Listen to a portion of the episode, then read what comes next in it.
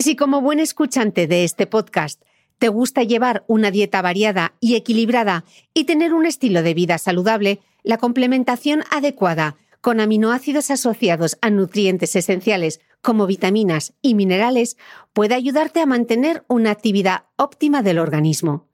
Los aminoácidos son moléculas esenciales para la vida, ya que constituyen la base de todas las proteínas y tienen un papel clave en los procesos biológicos de nuestro cuerpo. Por ejemplo, el colágeno y la elastina de la piel son ricos en prolina y glicina, y la queratina de nuestro cabello y uñas es rica en cisteína y metionina. Nuestro mecenas del mes, los laboratorios NHCO Nutrition, están especializados en investigación y desarrollo de complementos alimenticios basados en aminoácidos. Cada una de sus fórmulas está desarrollada específicamente para cubrir, suplementar y satisfacer una necesidad concreta del organismo. Yo he empezado ya a probarlas.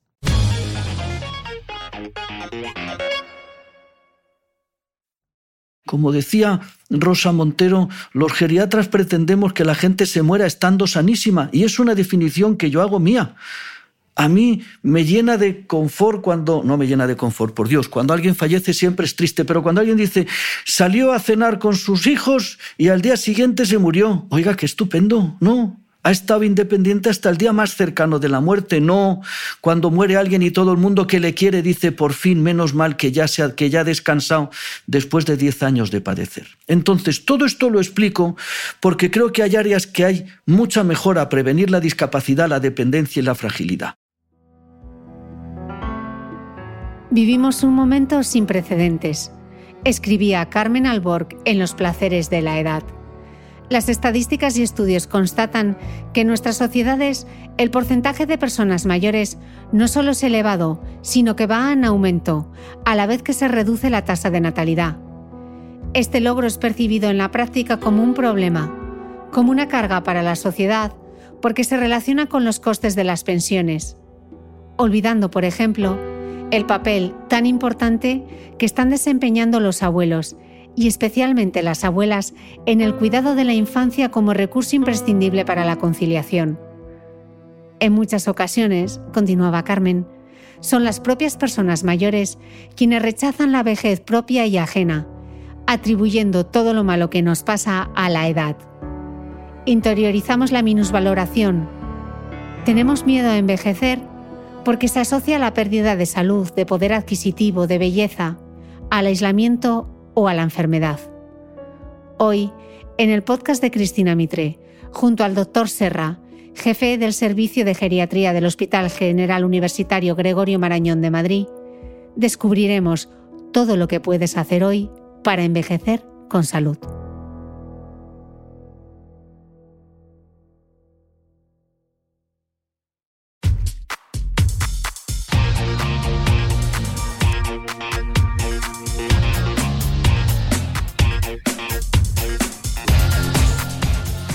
Hola, soy Cristina Mitre, periodista y autora del blog de Beauty Mail. Bienvenido a este nuevo episodio de mi podcast, un espacio semanal en el que entrevisto a grandes expertos de la salud y el bienestar para que aprendamos juntos a vivir mejor.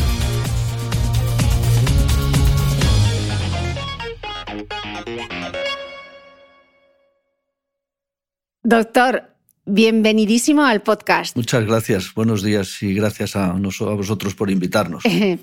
Em, doctor, escribe Carlos López Otín en El sueño del tiempo eh, que desde la prehistoria hasta 1900 llegar a la vejez era algo tan excepcional que se consideraba un mérito personal. Ahora para muchos, más que mérito, casi que parece una condena, ¿no? Em, sí, puede parecer una condena, pero antes quisiera insistir en algo que a veces no se entiende bien personas muy mayores lo ha sabido toda la vida. desde las primeras eh, datos fiables que son del Imperio Romano hace más de dos mil años, había personas que vivían 80, 90 y 100 años. O sea que la expectativa máxima de lo que vive un ser humano no ha cambiado nada en dos mil años. Lo que sí ha cambiado es que ahora hay muchas más personas que llegan a esas edades altas, pero las edades altas son las mismas. O sea que no vivimos más, sino que socialmente, como hay más personas que alcanzan edades altas, la edad media de la sociedad lógicamente va incrementando.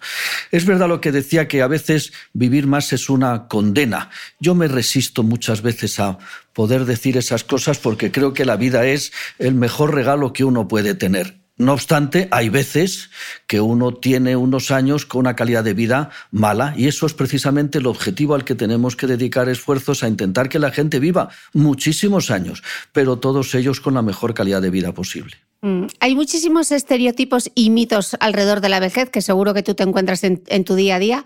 Eh, ¿Cuál es para ti el peor de todos? Uy, es difícil esa pregunta porque hay mitos muy, muy, muy metidos en la sociedad, en alguna parte de la sociedad que son realmente negativos. Yo a mí me pone muy nervioso la actitud paternalista con las personas mayores.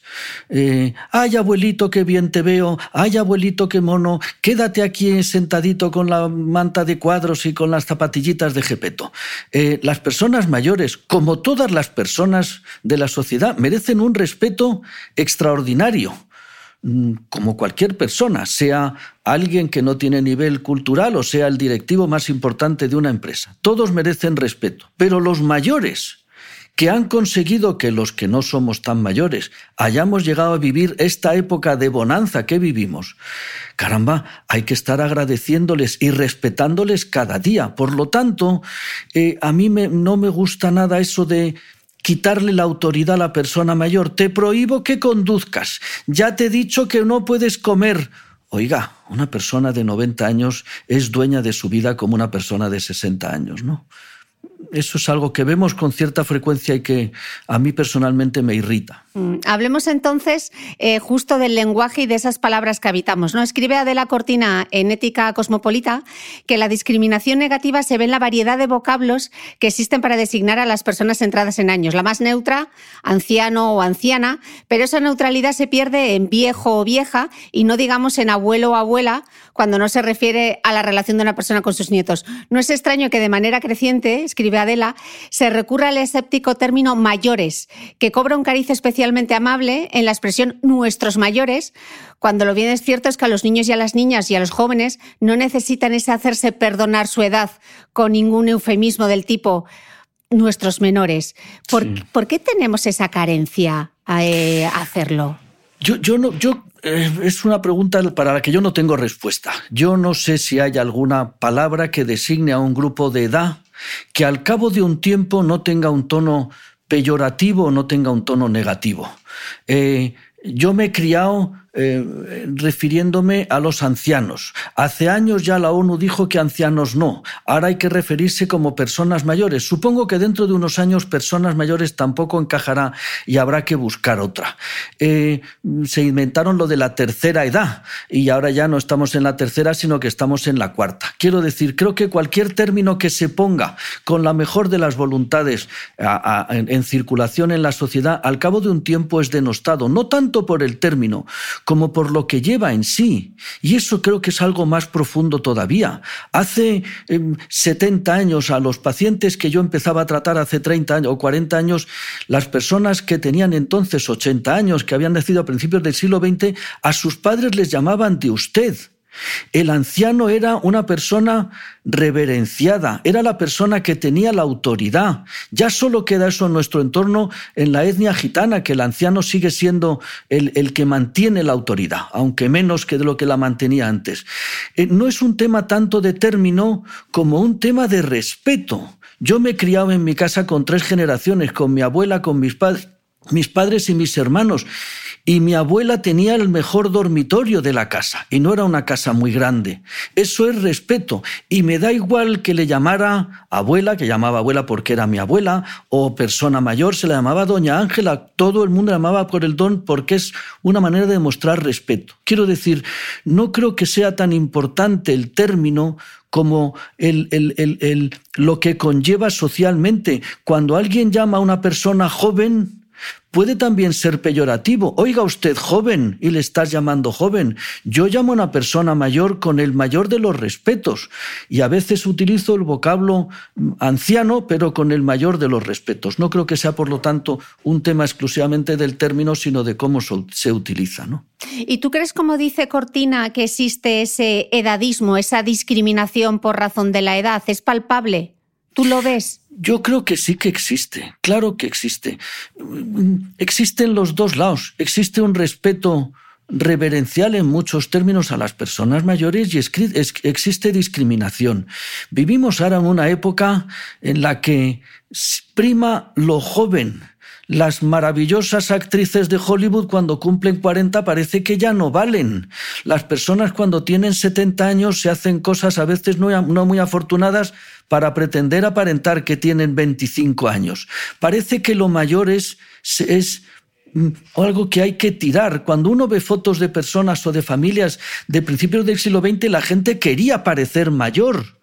¿No? Uno ve fotos de familias antiguas, ¿no? Y ve señores que dicen, este debe tener 60 años, pues tenía 23, porque se dejaban bigotes, se ponían unos cuellos para aparentar ser mayores, porque era lo que primaba entonces. Ahora prima lo contrario, lo joven, lo juvenil, lo moderno, lo que es más reposado, lo que es el cúmulo de años de experiencia vital, eso parece que se aprecia poco. Y eso genera, sin duda alguna, genera discriminación por la edad. ¿Cómo vamos a jubilar a gente a 65 años que quiere seguir trabajando y que es enormemente útil a la sociedad. ¿Alguien ha pensado el capital humano que se está desperdiciando cuando a alguien se le retira con 65 años y tiene por delante más o menos 20 o 25 años de expectativa de vida. ¿Alguien se da cuenta del capital que estamos tirando a la basura? Y si alguien se quiere jubilar y la ley se lo permite, adelante, pero seguro que hay personas que quieren seguir trabajando y que pueden seguir siendo socialmente útiles y no se les deja. Daríamos muchísimos ejemplos de discriminación por la edad porque los hay pero no creo yo que sea a lo mejor lo más eh, positivo para, para, para el mensaje. ¿no? Bueno, es imposible no hablar contigo como geriatra de, la COVID-19. Hubo en aquel momento hasta quien en plena pandemia respiraba con cierto alivio ante la noticia de que gran parte de los fallecidos por coronavirus eran ancianos, muchos de los cuales vivían en residencias. Eh, ¿Cómo lo viviste tú aquel momento y qué reflexión haces desde el presente? Este es un tema realmente largo, complejo y que necesita mucha reflexión y mucho matiz. Yo personalmente lo viví, yo me contagié el 14 de marzo y estuve eh, en mi casa, no estuve seriamente afectado, estuve en mi casa los siguientes 8 o 10 días, lo que no me impedía estar en contacto a diario con mi servicio, con las personas con las que tengo la suerte de trabajar y con los geriatras de Madrid. Cuando aquello empezó, para que os hagáis una idea, el primer caso en el Marañón, que es donde yo trabajo, que es un hospital que tiene 1.200 camas, entró el día 2 de marzo, creo recordar. El día 15 de marzo, cuando yo me puse malo, había como 16 o 18 pacientes ingresados. Y el día 30, o sea, dos semanas después, dos semanas después, había 1.200 pacientes ingresados por COVID en mi hospital. Eso quiere decir que no había ni una cama libre, pero no que no hubiera ni una cama libre, sino que, para que os hagáis una idea, un día malo, hoy no es un día malo, hoy hace buen tiempo, todavía no entra la gripe, y hoy en mi hospital, ahora a las 8 menos cuarto de la mañana, había 56 pacientes en la urgencia con orden de ingreso, o sea, esperando una cama, 56, y no es un día malo. Un día malo de época de gripe, pues puede haber 80, 85 pacientes pendientes de una cama. Eso es una catástrofe para el hospital porque tardamos unas horas, incluso a veces unos días en dar cama. Eso es un día de catástrofe. Cuando yo te cuento que el día 30 de marzo había 1.200 pacientes por coronavirus ingresados en mi hospital, en la urgencia había 300 pacientes pendientes de cama.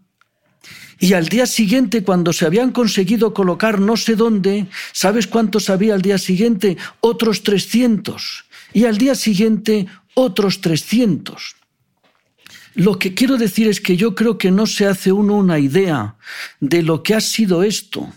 si no ha estado dentro. Mi hospital tenía la unidad de cuidados intensivos más grande de Madrid, 25 camas. Tres semanas después había en este hospital 125 pacientes intubados. Se había multiplicado por cinco. Quiere decir que había pacientes en los quirófanos, que mi hospital tiene treinta y tantos, en cada quirófano había uno o dos pacientes intubados. Y esa presión, todo el hospital lleno de COVID, todo. La UBI multiplicada por cinco llena de COVID, toda y 300 pacientes abajo en la urgencia. Lo digo para que nos hagamos una idea, porque ahora a veces reflexionamos y hacemos unos juicios sentados tranquilamente, conversando y diciendo, caramba, ¿cómo se hizo? ¿Cómo no se hizo? Se hizo lo que se pudo. Heroicamente se hizo lo que se pudo. Heroicamente. Entonces, juzgar ahora tranquilamente los hechos que ocurrieron en estas circunstancias, que doy un par de pinceladas, si hablaras con alguien de La Paz, te podría contar exactamente lo mismo o que alguien del 12 de octubre te contaría lo mismo. Entonces, nosotros nos dedicamos a las personas mayores, por supuesto, y estamos muy acostumbrados en nuestra, en nuestra jornada diaria a debatir, a discutir, a confrontar con otros especialistas casos concretos de personas mayores, porque eso es algo que tampoco nos damos mucha cuenta de vez en cuando. Uno coge 25 chavales jóvenes por la calle y fisiológicamente son gotas de agua. Se parecen muchísimo. Luego uno lleva rastas, otro lleva piercing, otro lleva tatuajes pero se parecen fisiológicamente, son gotas de agua. Uno coge 25 personas de más de 80 años y son completamente distintas. Quiero decir que es el, el, segmento de la sociedad con una heterogeneidad mayor. Por lo tanto, a cada persona mayor hay que hacerle un traje sanitario a medida. Hay personas con 80 años a las que les operamos el corazón porque están estupendamente bien y van a tolerar esa intervención y van a mejorar su vida y su calidad de vida de los siguientes 10 o 12 años. Y hay personas de 70 años con la misma enfermedad coronaria a la que le ayudamos a terminar su vida de la mejor manera posible porque no tiene posibilidad alguna.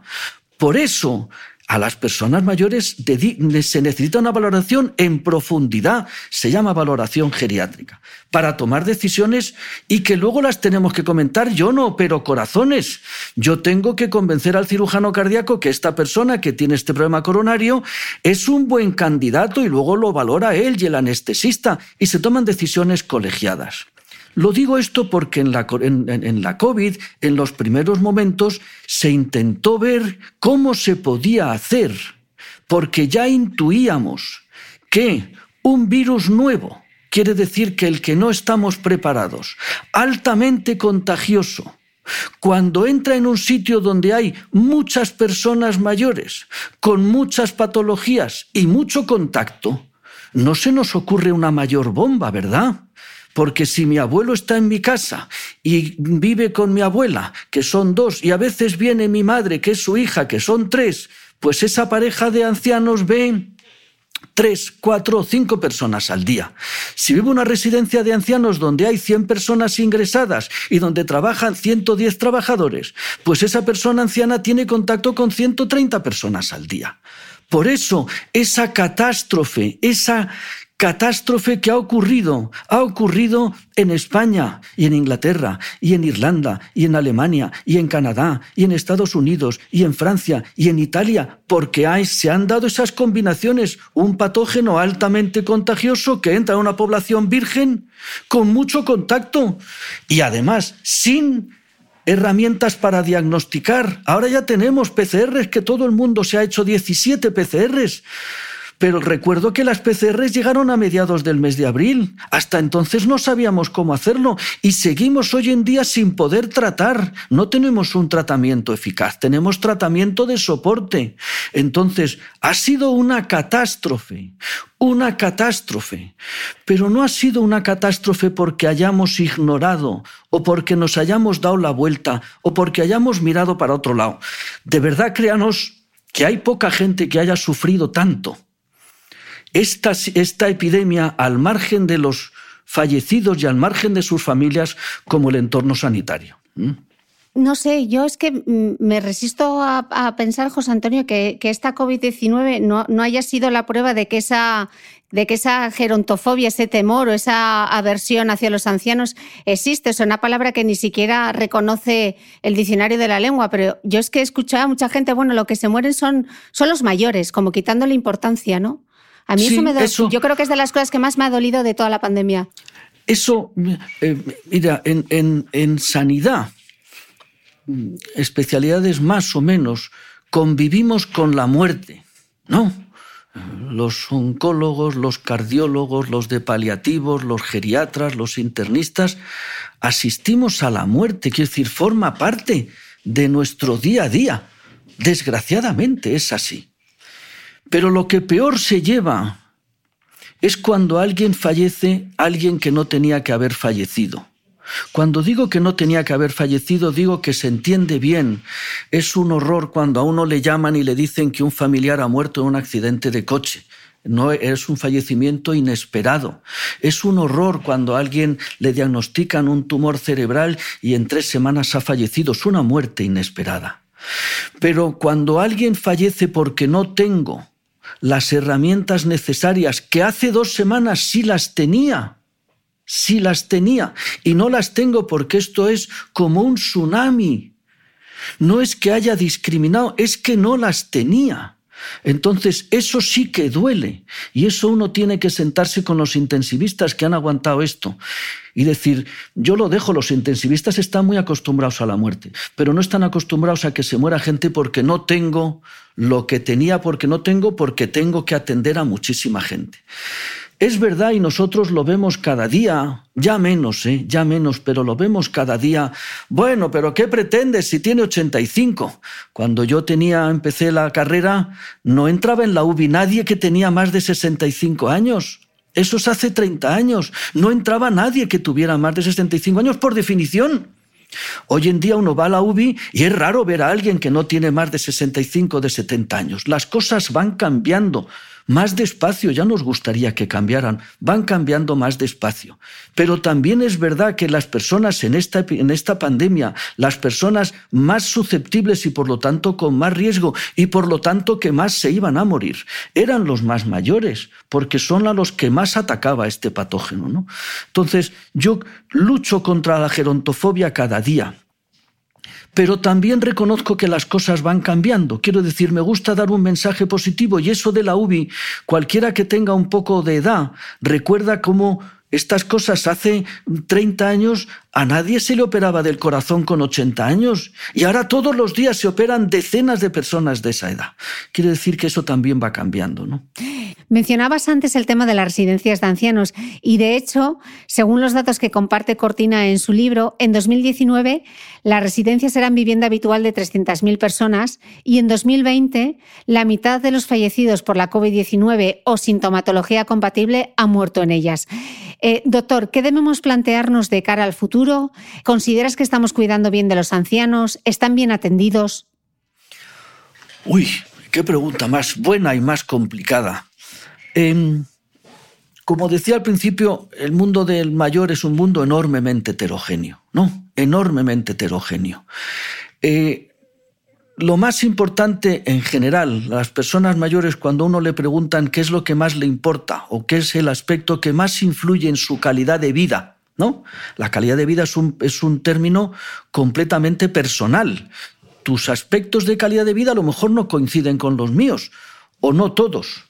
Las personas mayores casi siempre lo que dicen en las primeras tres posiciones está el ser independiente, el poder hacer las cosas por mí mismo, el no necesitar ayuda. Y eso, la dependencia, la discapacidad, es algo básico, que además es perfectamente prevenible, perfectamente prevenible. Entonces, están bien atendidos. Como decía, la población anciana es tan heterogénea que podemos encontrar personas perfectamente atendidas y personas espantosamente atendidas. Yo entiendo que la pregunta genérica tengo que dar una respuesta un poco genérica. Hay enorme margen de mejora en la atención a las personas mayores. Hay un dato que es muy relevante que tampoco se sabe mucho.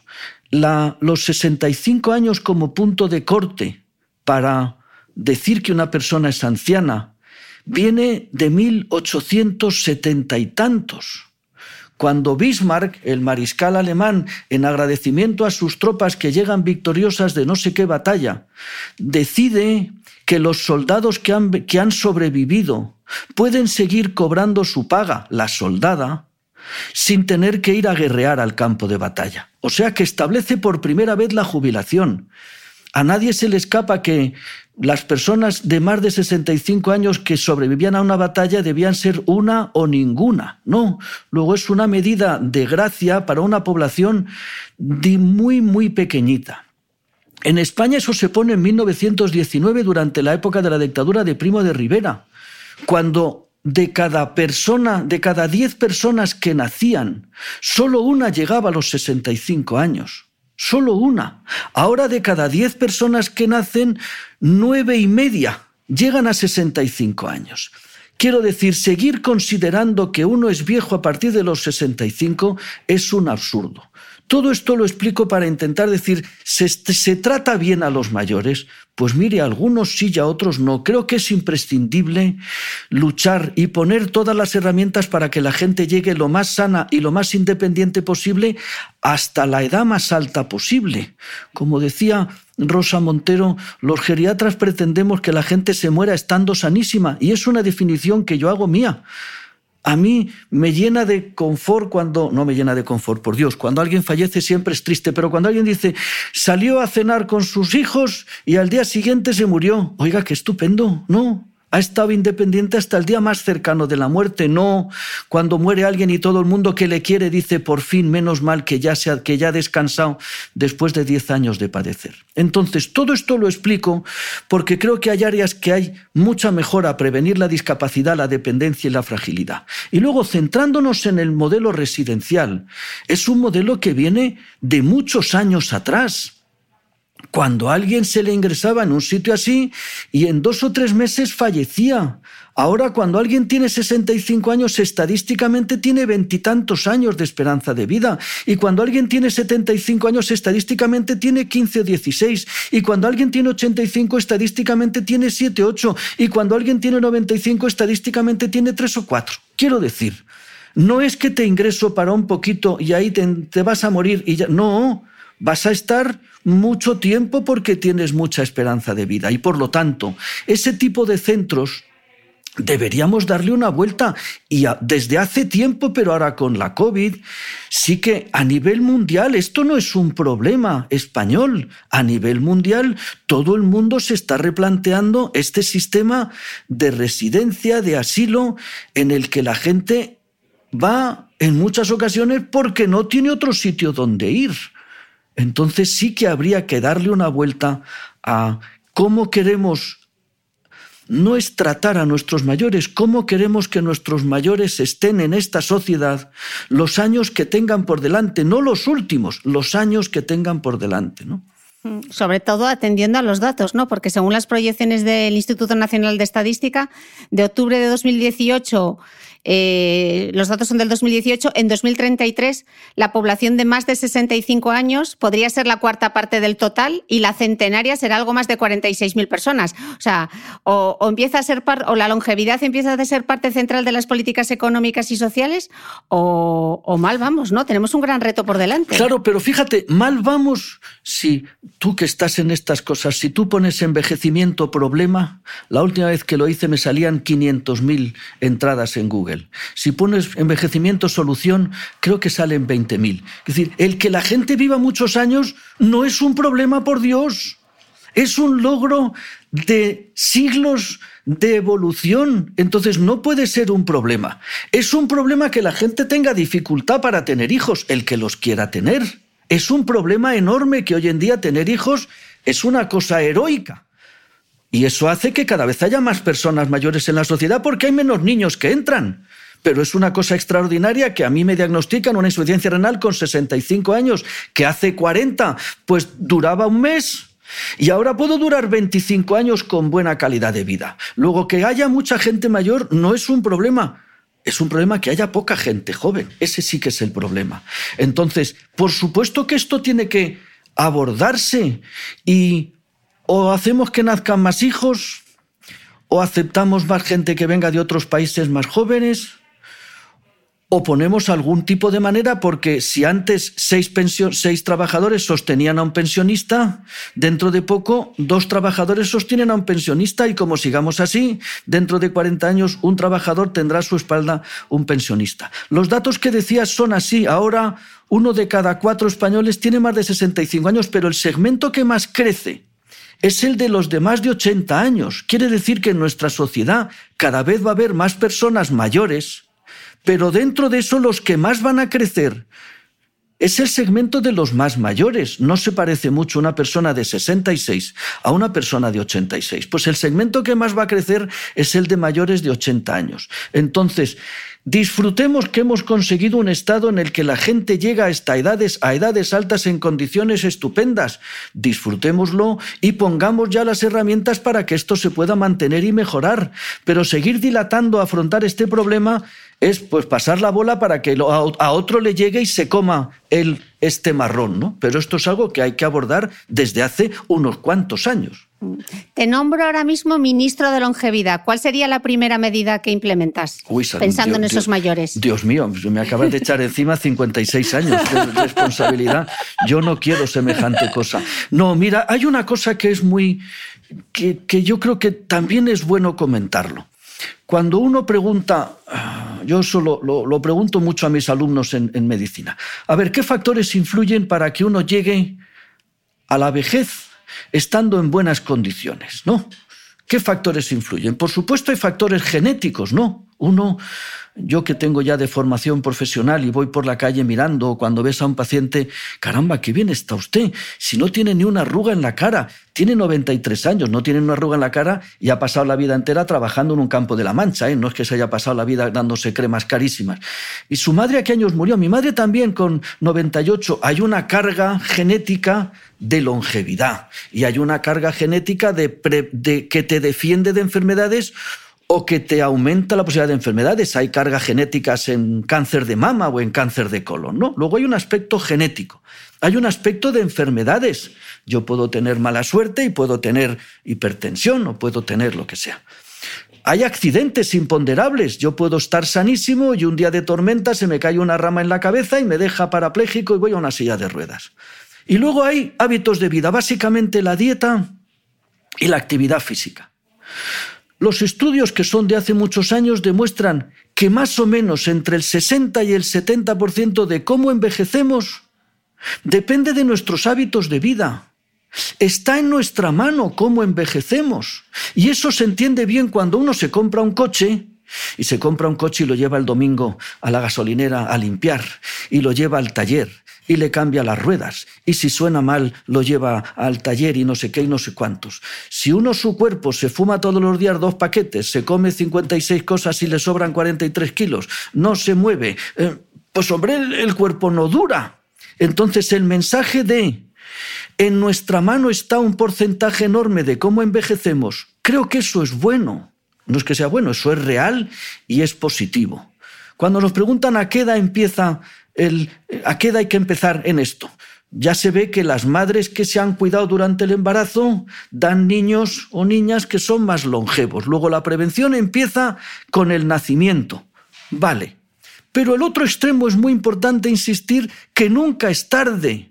¿Merece la pena iniciar a hacer actividad física con 85 años? Sí, no es que lo diga yo que esté loco, es que lo demuestra la ciencia. Y si has tenido la suerte de hablar con Alejandro Lucía, que es uno de los mayores expertos mundiales, te lo demuestra perfectamente. ¿Merece la pena dejar de fumar con 80 años? Sí. ¿Merece la pena tener un peso adecuado con 80 años? Sí. Entonces, el intentar establecer políticas que garanticen que las personas vivan hasta la edad alta que van a llegar, en la condición más independiente posible, eso es de las cosas más rentables. Es un término que ahora está muy de moda que se llama fragilidad. La fragilidad es la prediscapacidad. Cuando alguien empieza a tener dificultad en ponerse la chaqueta, cuando alguien empieza a tener dificultad en levantarse de la cama, cuando alguien empieza a tener dificultad en subir la escalera, hay que ver por qué y hay que hacer algo. Porque la mayoría de las veces puedo hacer algo, pero si no hago algo y esa deterioro va progresando, cuando ya esté en silla de ruedas y lleva tres años, de ahí ya no le levanto. Entonces, respondiendo rápidamente y de una manera un poco frívola a mi primera medida como ministro de la longevidad, creo que la lucha contra la fragilidad y el prevenir hábitos de vida saludables, creo que eso es de las cosas más importantes y que nos puede influir en que las personas mayores lleguen a estas edades altas en las mejores condiciones. Y se va avanzando. Yo tengo, me gusta correr aunque ya puedo correr menos por mi edad. Y cuando en alguna ah, y en alguna carrera popular a uno le adelanta en el kilómetro 17 una venerable anciana con el pelo muy blanco, muy blanco, muy blanco, no, a veces quedan ganas de ponerle una zancadilla porque te da mucha envidia que esta señora que tiene unos cuantos años más que tú te adelante. Esto que es una broma, pero lo vemos muchas veces, vemos gente muy mayor en una condición física extraordinariamente buena y que además tiene una vida llena porque si estoy bien, pues puedo viajar, puedo salir, puedo ir al cine, puedo ir al museo, puedo quedar con amigos, puedo salir a cenar.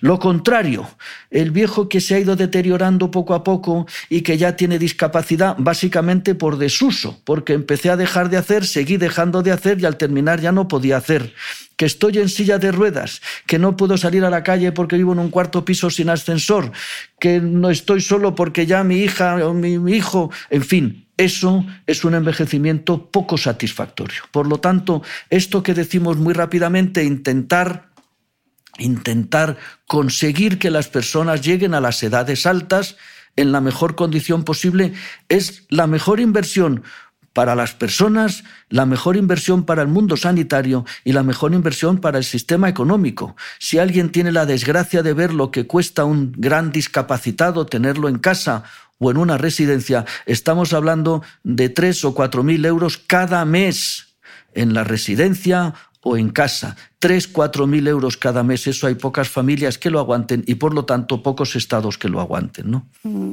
Lo decías tú al principio, que eh, lo que más nos preocupa y lo que más nos asusta es esa dependencia y esa discapacidad y que es fácilmente prevenible con algo tan barato como es el ejercicio físico. Yo lo que echo de menos es que haya más políticas para promover la actividad física, porque sí, hay campañas del azúcar, hay campañas de antitabaco, hay campañas de ponte el cinturón, pero ¿cuántas campañas hemos visto que promuevan la actividad física? Pocas. ninguna. Pocas, si no ninguna. Eso es una inversión de las más rentables. ¿Por qué no se hace? También podríamos hablar mucho, muy largo, que por qué no se hace. Es verdad que se promueven y es verdad que mejoran.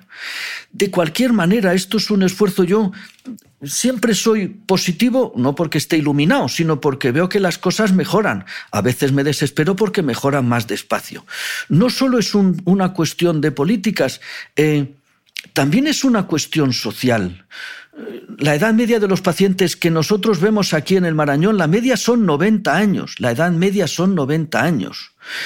Cuando uno se pone a contarle a una persona de 90 o 91 años que para su diabetes, para su tensión, para su colesterol, para su pulmón, para su corazón, para su riñón, para su osteoporosis, para su músculo, para su estado de ánimo, para su memoria, hay una pastilla que vale para todo. Y se quedan mirando, ¿cuál es? Es el ejercicio. Y no me cuesta. Y vale para todo. No estoy diciendo que el ejercicio sea la purga de Benito y que cure todo. Pero la gente que hace una vida más activa compra menos papeletas para que me toquen esos premios de los que hemos hablado en la rifa. Y ese ejercicio no es lo mismo, por eso digo que no hay dos personas mayores iguales, no es lo mismo el señor que está paseando por el retiro y que incluso alguna vez se pone pantalón corto y zapatillas y trota un poquito que el señor que a duras penas puede ir caminando con el andador. El que camina con andador puede hacer actividad física, de fortalecimiento muscular, y si ayer ha sido capaz con gran ayuda de dar tres pasos, a ver si podemos dar mañana cinco y pasado siete y al otro nueve, a lo mejor el mes que viene estamos andando 150 pasos al día. Y eso la mayoría de las veces de la discapacidad de las personas mayores ocurre progresivamente y el componente más importante es la atrofia por desuso. Yo les explico a los pacientes que si yo me pongo a hacer la vida que hacen ellos, en tres semanas estoy bastante peor. Porque si, anda, si he estado en la cama nueve horas y he estado sentado otras nueve y de las seis restantes mm, he estado en vertical media y estaba andando tres minutos, pues los músculos se atrofian. Entonces, no solo es un cambio de políticas sociales, es un cambio de que la gente se lo crea. Y ahora se lo creen más que antes, ahora se lo creen más que antes. Pero es verdad que el reto sería conseguir que la gente, que esto se lo creyeran y que se lo creyera un grupo mayor de personas. Cuando nosotros, cuando yo doy las clases en la facultad, les pongo fotos de personas mayores y la primera que pongo es lo que todo el mundo identifica con una persona mayor, el pelo blanco, un poquito de joroba, artrosis en las manos, agarrados en un andador, ¿no? Ese es lo que todo vemos como... Y luego les pongo al lado la foto de Clint Eastwood, que tiene 92 años. sí, 92, y acaba de dirigir una, una película. Acaba de dirigir una película. no, no, no no ha dirigido, ha escrito, ha dirigido, ha interpretado y ha producido. Si alguien ha hecho un poquito de cosa audiovisual, sabe bien el esfuerzo que supone escribir, dirigir, producir e interpretar. 92. Y, por cierto, ir a verla que es extraordinariamente buena. Eh, tiene 92, la reina de Inglaterra tiene 95. Eh, quiero decir que el mundo está lleno de personas que están en una condición muy buena. ¿Y cómo han llegado ahí? Pues es bueno preguntarlo y es bueno eh, interpretarlo. Pero si tengo una buena condición física, me permite tener una vida de relación más amplia que si estoy confinado a mi casa. Y si tengo una vida de relación más amplia, tengo mucha más aferencia que me hace feliz. Mi vida es más entretenida. Yo les pregunto a las personas mayores, ¿qué hace usted? Cuénteme un día. Y me cuentan un día y cuando termino digo, ¿y usted se aburre? Y me dicen, uy, no, no, no, doctor, no me aburre. ¿Y usted se divierte? Uy, pues tampoco. ¿Cómo se va a divertir usted con esa vida que lleva? Si es que es muy aburrida, ¿no le apetecería a usted? Y empiezas a hablar y van saliendo cosas. A cada uno hay que hacerle un traje a medida. Al que le gustan los toros, pues no le gusta ir al fútbol, o al que le gusta el Museo del Prado, no le gustan los toros pero intentar que cada uno haga en función de su capacidad la vida más estimulante que se pueda. Eso hay veces que se puede conseguir, otras veces no. Entonces, esto es necesario un cambio social, es un cambio administrativo. Todos tenemos que cambiar cómo vemos a una persona mayor. No es el problema de los ancianos, no, coño, no, que los ancianos no son un problema, es un logro. No, no, no estigmaticemos de es usted mayor. Hace poco, el primer ministro japonés, hace poco, no, hace ya cinco o seis años, eh, hizo unas declaraciones estimulando que la gente a los 75 se suicidara primer ministro japonés. Si lo buscas en Google, lo encuentras. Por cierto, ya ha cumplido el 77 78 y no se ha suicidado. Y no se ha suicidado. Pero lo decía el primer ministro japonés o ministro de finanzas, no recuerdo, pero era alguien del gobierno japonés. Entonces, oiga, no, no, no frivolicemos, no. Intentemos que las personas que hemos logrado en dos mil años de mejora se ha logrado lo que se ha logrado, no lo veamos ahora como una carga, veamos a ver qué hay que hacer para que la gente pueda tener más hijos sin que eso se le lleve el 90% de un sueldo que no le da para más, ¿no? Quizás esas cosas también estarían bien, ¿no? Mm, ahora que hablamos tanto de la visibilidad, de la importancia de la diversidad, qué importante también este mensaje referido a las personas mayores, ¿no? Sí. Eh, eh, José Antonio, desde Silicon Valley apuestan que en 2045 llegaremos a conocer la muerte de la muerte, que el envejecimiento va a poder tratarse y curarse como si fuese una enfermedad. Este transhumanismo propone considerar la vejez como una enfermedad que puede y debe ser curada. ¿Tú cuando oyes esto qué piensas? Bueno, eh, es que haces preguntas muy complejas que necesitan mucha cosa. A ver, a mí yo tengo una cierta eh, em, tendencia a revisar predicciones de hace unos años, ¿no? Entonces, cuando decían que en el año 2000 no sé cuántos, en fin, las predicciones son predicciones. Y son gratis además hacer predicciones, son gratis. Y yo he estado en algún coloquio, quizás no demasiado cómodo, con personas que dicen eso, que ya eh, la muerte de la muerte y que el envejecimiento ya ha acabado. Por cierto, alguno de ellos se teñía el pelo. Era una cosa muy curiosa, ¿no? Si acabamos con la muerte de la muerte, pues a lo mejor también acabaremos con las canas, ¿no? Pero eh, lo que quiero decir, eso, ahora hay una tendencia, se llama la gerociencia, a intentar estudiar los mecanismos implicados en el envejecimiento. López Otina, quien has entrevistado, hizo un papel en el 2013 en la revista Cel, que es una de las mejores, que es un papel extraordinario, extraordinario, extraordinario, que se le ha dado, no se le ha dado la, resonancia que debe tener, ¿no? en el que explicaba los mecanismos que conllevan el envejecimiento. Hay mecanismos... Hallmarks of Aging era. Hallmarks of Aging, sí. Hay eh, mecanismos que son siempre malos, mecanismos que un poquito son buenos y muchos son malos. Eh, los radicales libres que se producen con la combustión normal del cuerpo es una cosa normal, cuando eso es demasiado es malo. La nutrición es imprescindible para el funcionamiento del cuerpo, cuando es mucha es malo. Y luego hay mecanismos que son por agotamiento, el recambio de las células se termina agotando y esto de las células madre, que ahora todo el mundo conoce, se termina agotando. Eso que ocurre en Silicon Valley de intentar eh, identificar el envejecimiento como una enfermedad tiene una traducción en cuestiones regulatorias de poner en marcha ensayos clínicos para luchar contra el envejecimiento. Hay uno que llevan mucho tiempo queriendo ponerlo en pie, que es con la metformina, que es un antidiabético muy conocido, y quieren poner en pie un ensayo y ver gente no diabética que toma metformina y gente no diabética que no toma metformina a ver la longevidad. Pero claro, para eso el endpoint es la muerte y para eso tengo que identificar el envejecimiento como una enfermedad. Y por eso hay mucho debate intentando llevar eh, el concepto de envejecimiento hacia la enfermedad. A mí eso me gusta poco. Me gusta poco tratar conceptualizar la vejez como una enfermedad. Oiga, o sea que yo a partir de cierta edad soy un enfermo. Vaya usted a paseo, yo no soy un enfermo. Aunque tenga 83 o 93, no, la edad, yo lo enseño en la universidad, la edad no es una enfermedad. El envejecimiento no es una enfermedad. Hay mucho marketing y es estupendo, la muerte de la muerte y no sé qué, y no, eso es una cosa estupenda de marketing. Pero los experimentos cuando dicen ya ahora a la mosca del vinagre, cuando le hacemos no sé qué, en vez de morirse en 15 minutos se muere en 18, es, extra, una noticia extraordinariamente esperanzadora para la mosca del vinagre, que va a vivir 10 mm, minutos más y es una cosa maravillosa para ella. traspasar eso a los humanos es una cosa enormemente compleja se ha avanzado mucho, se ha avanzado mucho en cuestiones y en terapias eh, genéticas, se ha avanzado enormemente. Eso de acabar con la muerte, yo a 2045 espero llegar porque entonces tendré 85 años, pero creo que yo no llegaré a conocer eh, la muerte de la muerte.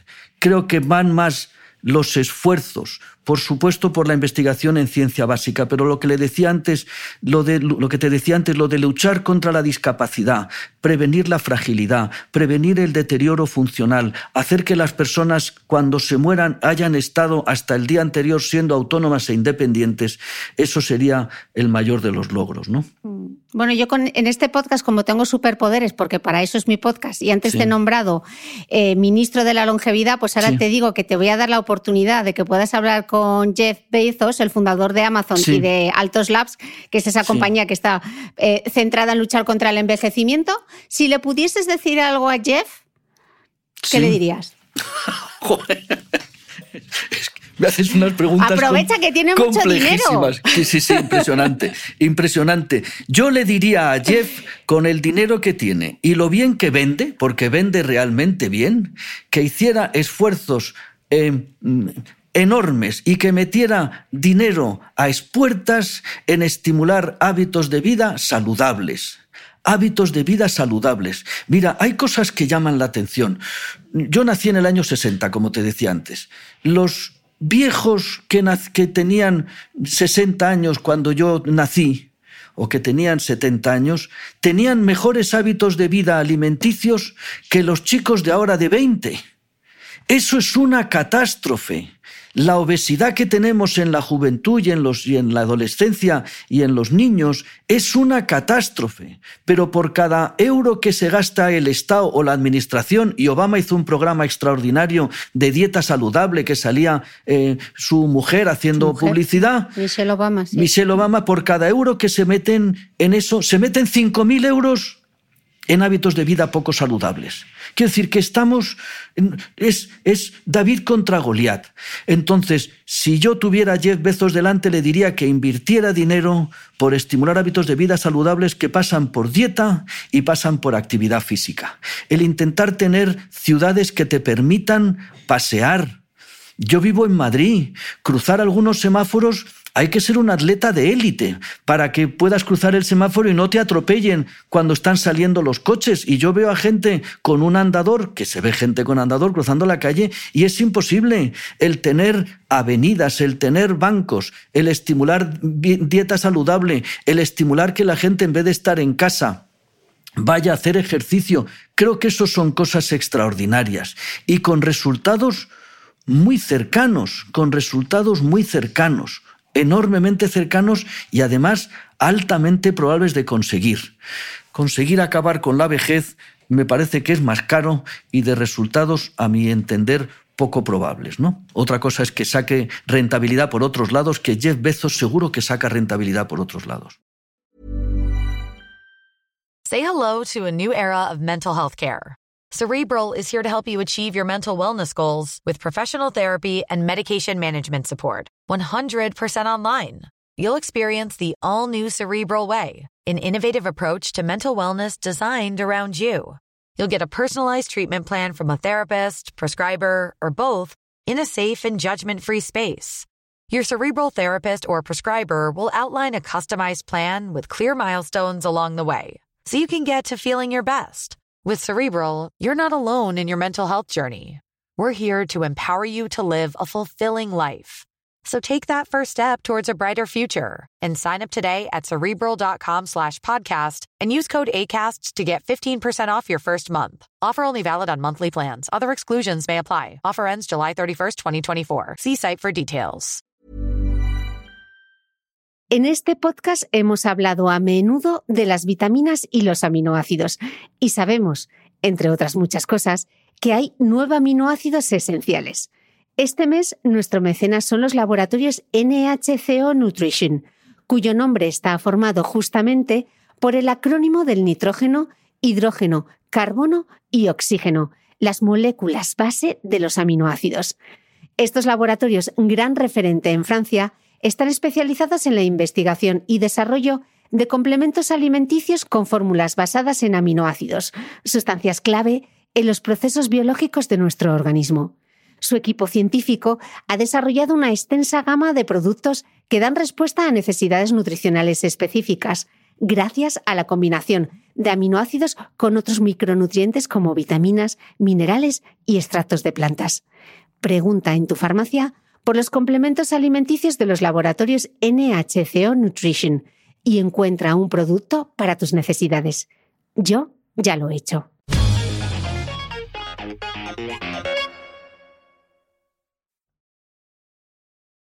Seguro que te gusta, escuchándote, seguro que te gusta esta frase de la socióloga Elisa Chulia que dice, el mundo no está envejeciendo, sino rejuveneciendo. Lo que ha aumentado es la población longeva, la esperanza de vida ha crecido eh, prodigiosamente y además una vida en buen estado, lo cual es una excelente noticia.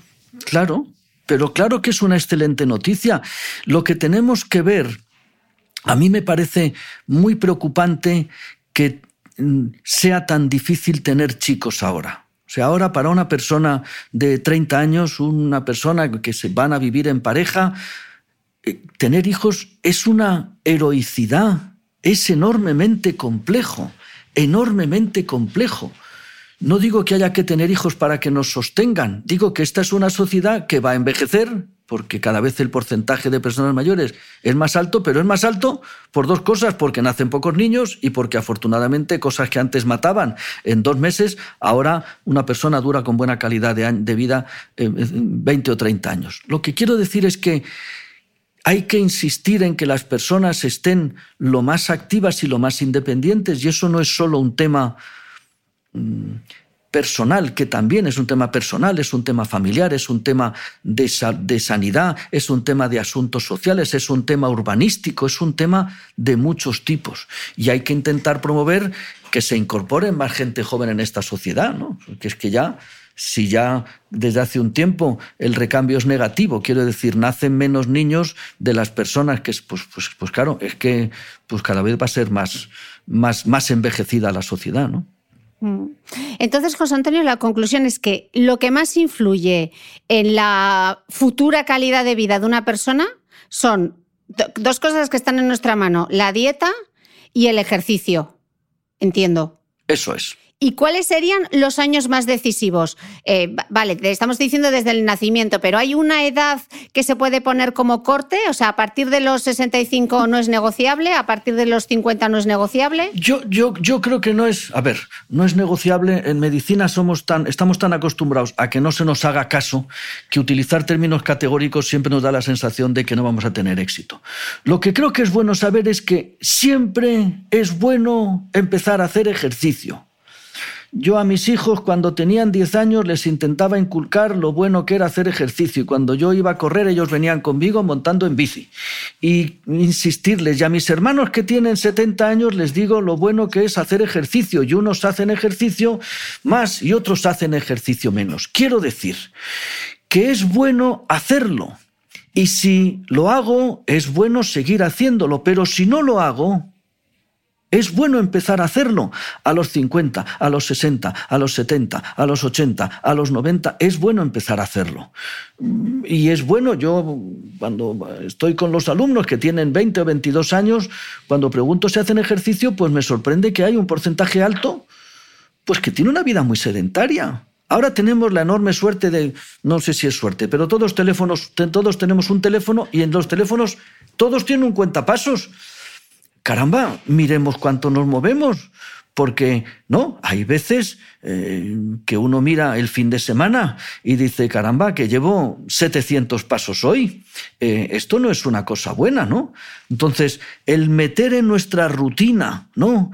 El que tenemos que tener una vida activa, el que las ciudades estén eh, diseñadas para facilitar los desplazamientos a pie, el que los edificios y los puestos de trabajo estén diseñados para facilitar los desplazamientos, esas cosas creo que estimulan y ayudan a que las personas tengan una vida activa, porque mira, Cristina, hay dos cosas que no son exactamente la misma. Una cosa buena es hacer actividad física, hacer ejercicio físico. Pero hay gente que hace ejercicio físico lo que recomiendan las, recomendaciones internacionales, 150 minutos de actividad aeróbica a la semana. Y yo cada semana, cada día de la semana, cinco días de la semana, corro 30 minutos. Uy, pues ya he cumplido. Y lo hago de 7 menos cuarto a 7 y cuarto. Y el resto del día estoy sentado. Hago, cumplo las recomendaciones, pero tengo la parte mala que es la vida sedentaria. El sedentarismo es malo, malísimo. Malo, malísimo. Estarse sentado siete horas seguidas es un horror. ¿Y qué hago? Yo que soy obsesivo, pues cuando hablo por teléfono, pues me levanto y ando. Y hay conversaciones que anda un kilómetro, ¿eh? Porque no paro, ¿eh? doy paseos y, ando. Y cada ratito, pues si estoy, pues me voy y hago bebo un vaso de agua o salgo para no estar seis horas seguidas sentado. Y eso hay mucha gente que lo hace, muchísima gente que lo hace y algunos hacen ejercicio. Entonces hay quien puede hacer ejercicio físico y hay quien tiene más dificultad. Pasear, pasear es extraordinario. Cuando dicen pasear no vale. ¿Cómo que no vale pasear? Es mucho mejor pasear que no pasear. Y si cuando vas paseando de vez en cuando aceleras un poquito el ritmo y te cuesta hablar con el de al lado porque eh, vas jadeando, pues es mucho mejor todavía, ¿no? Claro, doctor, pero luego vemos titulares en la prensa que te dicen, ahora ya lo de los 10.000 pasos ya no son 10.000 pasos, ahora son 7.000 porque ya luego no se nota en diferencia a partir de los 8.000. Pero eso hay que entenderlo. Es que así, claro, como claro, así no, hay, el hombro, así no hay quien, se, no, hay quien se, entere. No hay quien se entere, tienes toda la razón. Es verdad que hay que leer pocas cosas y en ciencia hay que leer pocas cosas también, porque eso sale de un estudio que cogen en Suecia, que han cogido chiquicientos mil y sale un resultado. Si yo no me pongo a mí cuando me dicen, doctor, ¿cuántos pasos hay que andar? Yo siempre digo que más que el día anterior. Si tú le dices a alguien que anda mil pasos, que tiene que andar diez mil, le estás poniendo un listón que me va a deprimir porque nunca voy a llegar. Si tú a alguien que le, sobra, que le sobran 30 kilos de peso le dices que le sobran 30 kilos de peso, le vas a deprimir porque no puedo perderlos. Si le dices, a ver si pierde usted un kilo al mes, y ve en dos meses que ha perdido dos kilos, a ese le has enganchado. Si al que anda mil pasos le dices, pues a ver si la semana que viene está usted andando mil quinientos, ya le has enganchado. Entonces es imposible decir si son 7.200, 7.500 o 10.000. Lo que sí se entiende es que tener una vida sedentaria, pasarse la mayor parte del día sentado, es malo. Eso es malo.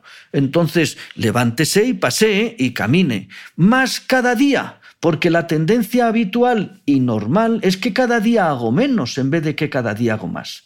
Eso está demostrado. Y no se sabe bien, pero cada día, hace, cada día la tendencia a lo largo de tu vida es que te vas moviendo menos tienes menos desplazamientos, tienes menos viajes, tienes menos cosas, te vas, te vas desplazando menos. Por lo tanto, el intentar luchar para cada día hacer un poquito más, eso es lo más relevante. Mm. Eh, Tú que en tu día a día ves a tantos ancianos, José Antonio, ¿qué tienen en común los que mejor están? Seguro que hay una radiografía. Sí, hay varias, hay varias. Uno,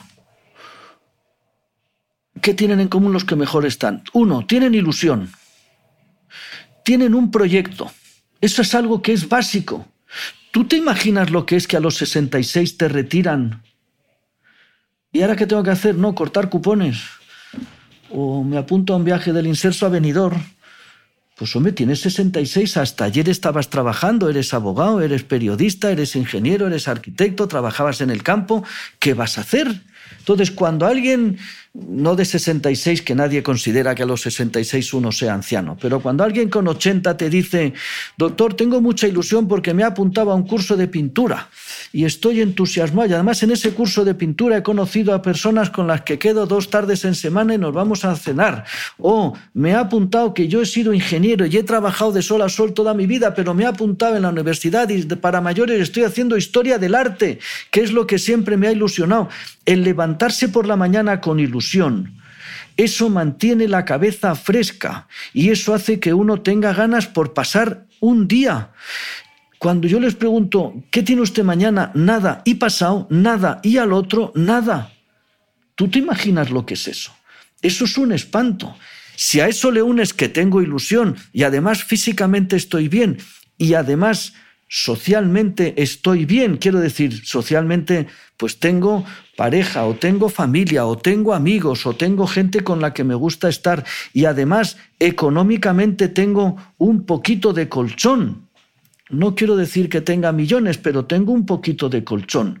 Si tengo esas cuatro patas, si, estoy bien físicamente, si estoy bien mentalmente y tengo ilusión, si estoy bien socialmente porque tengo capacidad de relación y si tengo una mínima cobertura económica, me garantiza una buena, me garantiza, no, aquí garantías no damos nada, me, me, me compro papeletas para tener una buena vejez. Y luego también es verdad que las personas tienen que prepararse. No, aquí en la vida no nos preparamos para nada. Vas creciendo y antes de darte cuenta te dicen qué carrera quieres hacer, pero yo qué sé qué carrera quiero hacer. Si no sé nada y terminas la carrera y era de qué vas a trabajar, pero yo qué sé de qué se trabaja aquí. Y cuando te quieres dar cuenta estás en pareja y has tenido hijos, que es la mejor regalo del mundo, pero nadie te ha enseñado estas cosas como cómo vienen. Y trabajas de sol a sol, vas como si vas en una balsa que te va llevando un río y tu capacidad de manejar pues no es mucha. Y de repente te dicen, no, bájate de la barca. Oye, pero si es que yo estoy aquí, no, que te bajes de la barca. Uno debe prepararse y debe pensar qué voy a hacer cuando no obtenga esta ocupación que ahora me ocupa el 80% de mi tiempo cuando no estoy durmiendo. ¿Qué voy a hacer? Porque yo conozco personas que tienen muchísima energía y no tienen dónde ponerla. Y a veces la ponen en casa y a veces eso genera ruido, ¿no? Porque es que, en fin, eh, tiene demasiada vitalidad, ¿no? Entonces, el tener plan, el decir, no es me quedan, yo no hablo de los años que me quedan, yo hablo del tiempo que tengo por delante, que no sé si son 10 minutos o 45 años, yo qué sé. ¿Usted qué va a hacer de aquí en adelante? Ah, pues no sé porque para lo que me queda, ¿no? Esas cosas que ahora se oyen menos, pero ay Dios mío, por Dios, llévame pronto, ¿no? Eso que salía en las novelas y en las películas y en la realidad lo veíamos, ¿no? Ay, por Dios, Dios mío, llévame pronto. Y yo he estado oyendo a personas decir eso 25 años. llévame pronto, digo, oiga, que es que no le oyen. O grítelo más, o busque otra cosa, porque es que eso de llévame pronto, ¿no? ¿no? ¿No le parece que es un desperdicio con lo bien que está usted, ¿no? Las cartas que tiene en la mano. Yo les hablo de juegos de cartas. La vida le ha dado estas cartas. Pues mire, usted tiene una profesión o no, y tiene familia o no, y tiene la situación que tiene de salud o lo que sea. Con estas cartas, mire la vida más estimulante que usted pueda hacer. Y muchas veces pues encontramos cosas que uno puede hacer una vida más estimulante que estar en casa sentado viendo lo que me echan en la televisión, ¿no? Qué importante la ilusión en todas las etapas vitales, pero en esta parece que, parece que mucho más. Eh, ¿Hay diferencias em, en cómo envejecemos considerando solo el género? ¿Viven más las mujeres? Y si es así, ¿por qué? Las mujeres viven más porque la primera causa de muerte en el mundo en el que vivimos son las enfermedades cardiovasculares y luego las enfermedades oncológicas y las enfermedades cardiovasculares son más prevalentes en el varón. Son más prevalentes por muchas causas, pero algunas de ellas también son los factores de riesgo. Hasta hace no mucho tiempo la mujer no se incorporaba al hábito de fumar, que ya se ha incorporado y ya estamos viendo cómo se está igualando la incidencia de cáncer de pulmón en hombres y en mujeres porque fuman, siguen fumando menos las mujeres, pero las mujeres que fuman tienen más riesgo. Y eh, las situaciones de estrés, de hipertensión, de diabetes, eso hace que tengan más riesgo de enfermedades cardiovasculares los varones vive más. También hay otro tipo de circunstancias, algunas conocemos y a otras seguro que no las conocemos y se nos escapan, que hacen que la mujer tenga algún tipo de factor que le prevenga o que le ayude a vivir más tiempo, pero viven más tiempo las mujeres que los hombres, en general. Estábamos hablando, hemos estado hablando del concepto de persona mayor, de cómo ha ido cambiando con, con, los años, de lo que tú te has encontrado en todos estos años de experiencia también. ¿Cómo son los ancianos de hoy y cómo serán sobre todo los ancianos del futuro? Ahora te, pido que saques la bola de cristal. los ancianos de hoy es curioso porque yo te contaba que yo empecé en esto de la geriatría a finales de los 80. O sea que los viejos que veía habían nacido en 1900. Ahora estamos viendo los viejos que nacieron en los 30. O sea que fueron niños de la guerra, ¿no? Y los viejos dentro de... Y, yo ya veo pacientes pues nacidos en los 40, ¿no? En, en, en la posguerra. Entonces, yo sí que notaba los viejos de 1900, a ver, hablar en general, todo esto es, absurdo, no es absurdo, quiere decir que no, los viejos es un mundo heterogéneo, pero sí que la experiencia de haber vivido una guerra, de haber vivido el hambre, de haber vivido la emigración y de haber hecho un país que es lo que han hecho esa generación, ha hecho este país en el que estamos, esto en el que estamos ahora, lo han hecho las personas que han nacido en 1900, 1920, 1930. Eso, eso es una capacidad. Y los que han llegado a viejos eran supervivientes, porque el que no era superviviente se moría con 20, con 25, con un tifus con 7 años, con tuberculosis en los años 30. Son supervivientes y por lo tanto son gente, eran gente duras como rocas, duras físicamente y duras desde el punto de vista personal, ¿no? Gente que ha vivido una guerra, que se han muerto el marido, la mujer, los hijos, los padres, en la miseria, en el hambre. Eso, eso, esa generación nos ha puesto donde estamos ahora. La generación que ahora vemos que son 30 años después, o sea, los hijos de los que yo empecé viendo en los años 80, se parecen bastante a los padres. Yo creo que en ese tiempo cambió poco, ¿no? España ha cambiado muchísimo, pero en los últimos 30 años, ¿no? no quiero decir, uno recuerda, yo nací en los años 60, pues y soy el pequeño de ocho hermanos. Mis hermanos dicen que yo soy de la época del desarrollo. Ellos nacieron en los 40, pues yo parece que era el que había nacido en la época del 600, que era el desarrollo, y cuando ya eh, había televisión en casa, cosa que antes no había. En color llegó en los años 70. ¿no? Eh, son parecidos los, los que vemos ahora, son gente también superviviente que pasó la guerra más de niño y esas cosas. ¿no? ¿Cómo va a envejecer la gente que ahora tiene los años que tenga, los años, los 20 o los 30 años? Pues no lo sé, no lo sé. Pero si me, si me dices que saque la bola de cristal, yo creo que no es lo mismo haber tenido una vida bastante... Eh, em, ¿Cómo digo para que no parezca peyorativo? Estamos en la mejor época de la historia de nuestro país.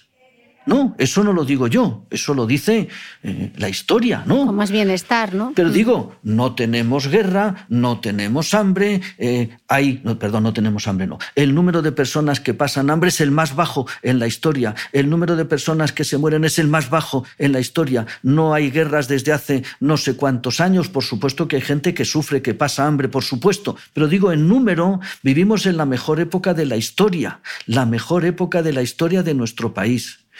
Por lo tanto, cuando uno viene de una guerra, todo lo que venga después es bueno, no. Y cuando uno viene de una de la mejor época de la historia, mantener ese nivel de bueno es complicado. No quiero dar un mensaje negativo, sino que es complicado. Por otro lado, yo creo que la gente que es más joven ahora se va preparando de otra manera, ¿no? Para decir, por ejemplo, en el aspecto económico, pues yo tendré que intentar porque, en fin, no sé si, no parece que me vayan a llegar a mí las pensiones, ¿no? Esas cosas que los que ahora tienen 80 años bastante tuvieron con sacar adelante su familia, como para encima hacerse un plan de pensiones, pues ahora la gente pensará más en el futuro. Yo siempre soy optimista, es por naturaleza, y pienso que ahora tenemos mucha más información, de esta época de la vejez de la que tenían antes. A las personas mayores no se les preparaba. ¿Qué era eso? Yo a mi abuela no se me ocurría pensarla, ¿qué vas a hacer cuando seas mayor? Pero si vio morir a su hijo con 20 años y a su marido con 32, ¿de qué me estás hablando tú? No, quiero decir, Ahora tenemos más información, es como nos pasaba a mi generación cuando en los años 80 no teníamos información de la droga y ahí cayeron muchísimos compañeros. Hoy la gente tiene mucha más información y la información es poder. Entonces, creo que tenemos más información, creo que tenemos acceso a más recursos y a más resortes. Pero creo que también tenemos que prepararnos. Y eso exige mm, reflexiones personales e internas, es decir, yo qué quiero ser con 20 años o qué quiero hacer y qué, cómo quiero ser cuando sea mayor. Es verdad que también hay cosas que a mí me hacen eh, pensar que es complejo. Yo vengo de una familia de ocho hermanos y en mi casa vivíamos los ocho hermanos, mis padres diez, mi abuela y un tío mío, hermano de madre, que era cura. Vivíamos doce en casa y siempre había gente en casa. Siempre había gente y cuando mi abuela reunía a sus hijos, mi abuela tenía una generación que era sus hijos y debajo sus nietos y se juntaban 40 personas. De un matrimonio salían 40 personas. Yo ya no tengo padres, pero cuando veo la familia de mis padres, pues nos juntamos escasamente 15 entre hijos y nietos. Eso, el que las familias sean más cortas, el que los grupos sociales sean más restringidos, el que el contacto social directo sea menor, eso a mí me parece que es una amenaza, porque creo que una de las cosas más importantes para envejecer bien es tener una red social. No digo de apoyo, digo de contacto. Alguien con quien ir al cine, alguien con quien comentar un libro, alguien con, con quien salir a pasear o alguien con el que establecer una relación de pareja con 79 años, yo qué sé. Y eso es verdad que ahora yo creo que quizás no se, no, no, no se cultiva o no se fomenta tanto. Tenemos muchísima relación con gente, yo hablo contigo que estás en el Golfo, en el, en el Golfo de Arabia y no nos hemos conocido nunca y me encantaría quedar contigo y tomarnos un café. Pero esto es un ejemplo estupendo ¿no? de cómo se han extendido y tengo chiquicientos mil seguidores, pero ¿con cuánta gente te has visto la semana pasada? Uy, pues no me he visto más que con cuatro, ¿no? Eso que ha cambiado debe reflexionar porque seguro que influye en la manera de envejecer. ¿no? ¿Y mata? ¿La soledad mata, José Antonio?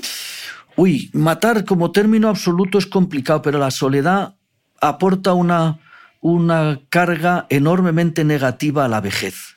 No solo la soledad por eh, haber perdido seres queridos, ¿no? Si murió mi mujer con la que llevaba casado 60 años, con la que tenía mi proyecto de vida durante no sé cuántos años, o mi hijo falleció, no solo por la pérdida, sino gente que está sola, que ha vivido sola toda su vida, vivido sola no, que no ha tenido eh, familia entendida como pareja o como hijos, y que sus vínculos de amistad han sido pocos porque ha trabajado mucho, porque ha viajado mucho, yo qué sé por qué. Y se encuentra con 80 años y tengo poca red social, yo no sé si mata pero sí que hace que la calidad de la, de, la vida sea mucho peor, ¿no? Eh, quería volver eh, a, tratar el tema del entrenamiento de fuerza porque yo soy muy plasta y siempre les digo que yo lo que quiero es poder levantarme sola del sofá cuando sea mayor y subir la maleta al compartimento superior del avión sin que nadie me ayude. y has mencionado justo al doctor Alejandro Lucía y él decía en este mismo podcast que mejorar la fuerza se asocia a mayor longevidad y menor riesgo cardiovascular. Las personas mayores viven más si tienen más fuerza. Decías que antes tú que era muy importante personalizar. Entonces, ¿cómo se debe recomendar eh, actividad física a las personas mayores?